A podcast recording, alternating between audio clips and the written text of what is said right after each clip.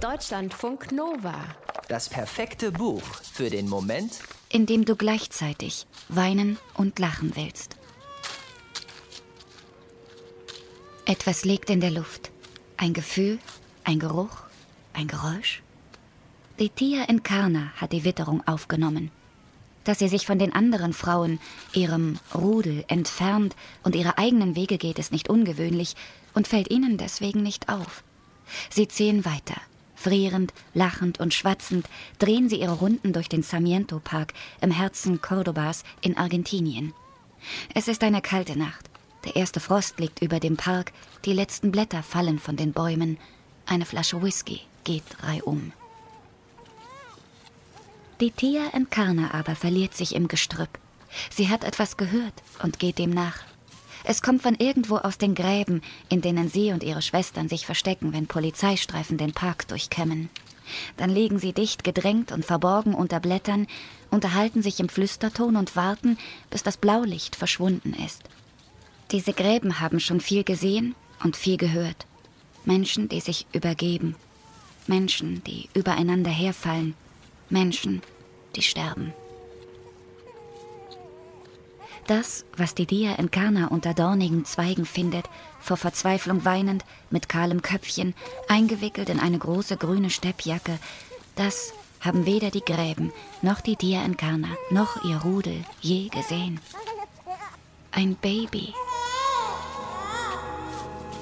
Die Dornen reißen ihr die Haut auf, Blut quillt hervor. Aber die Dia Encarna ignoriert den Schmerz. Sie ignoriert auch den Gestank, den das Bündel verströmt. Sie hebt es aus seinem Grab, drückt es fest an ihre Brust und ruft nach ihren Freundinnen. Mit dieser eindringlichen Szene beginnt der Roman Im Park der prächtigen Schwestern von Camila Sosa Villada. Las Malas, die Bösen, lautet der Titel auf Spanisch im Original, das 2019 in Argentinien erschien und nun ins Deutsche übersetzt wurde. Es erzählt von einer grausamen, lieblosen und verhängnisvollen Welt, die zugleich fantastisch, berührend und aufregend ist.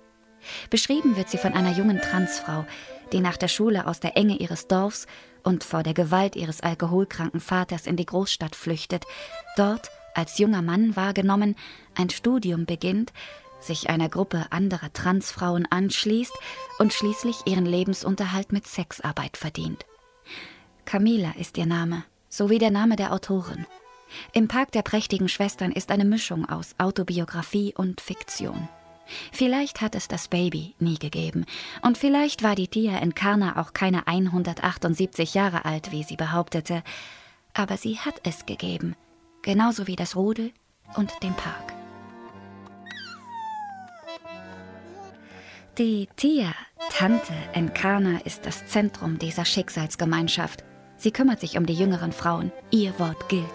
Und sie will das Kind an ihre künstlich aufgepumpte Brust halten, ihm eine Mutter sein, die sie wäre, wäre sie nicht in einem Körper mit Penis zur Welt gekommen, weil sie es fühlt die anderen Frauen, ihre Schwestern, sind skeptisch. Sie wissen, wie die Menschen in den Nachbarhäusern, in den Geschäften und auf den Ämtern auf ihresgleichen herabblicken, wie sie sie tagsüber verachten, beschimpfen und verjagen, nachts aber in ihren Autos mitnehmen, in ihren ärmlichen Pensionszimmern besuchen und dabei um jeden Peso feilschen. Genau diese Menschen würden durchdrehen, hätte eine von ihnen plötzlich ein Kind. Es ist riskant. Was ist, wenn die Polizei davon Wind bekommt? Trotzdem verlieben sich die Schwestern sofort in den kleinen Jungen. Sie geben ihm den Namen Glanz in den Augen. Sie behalten ihn. Sie, das sind Camila, eine zierliche Person mit heller Stimme und der beneidenswert kleinen Schuhgröße 37. Maria, die Stumme, ein Vögelchen, das seltsame Laute von sich gibt. Nathalie, die Wehrwölfin, die sich bei Vollmond einsperren lässt, und viele andere, die ums Überleben kämpfen, in einer Gesellschaft, in der für sie kein Platz vorgesehen ist.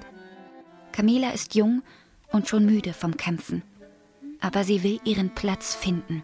Als Frau, als Camila. Sie wird ihn sich nehmen. Deutschlandfunk Nova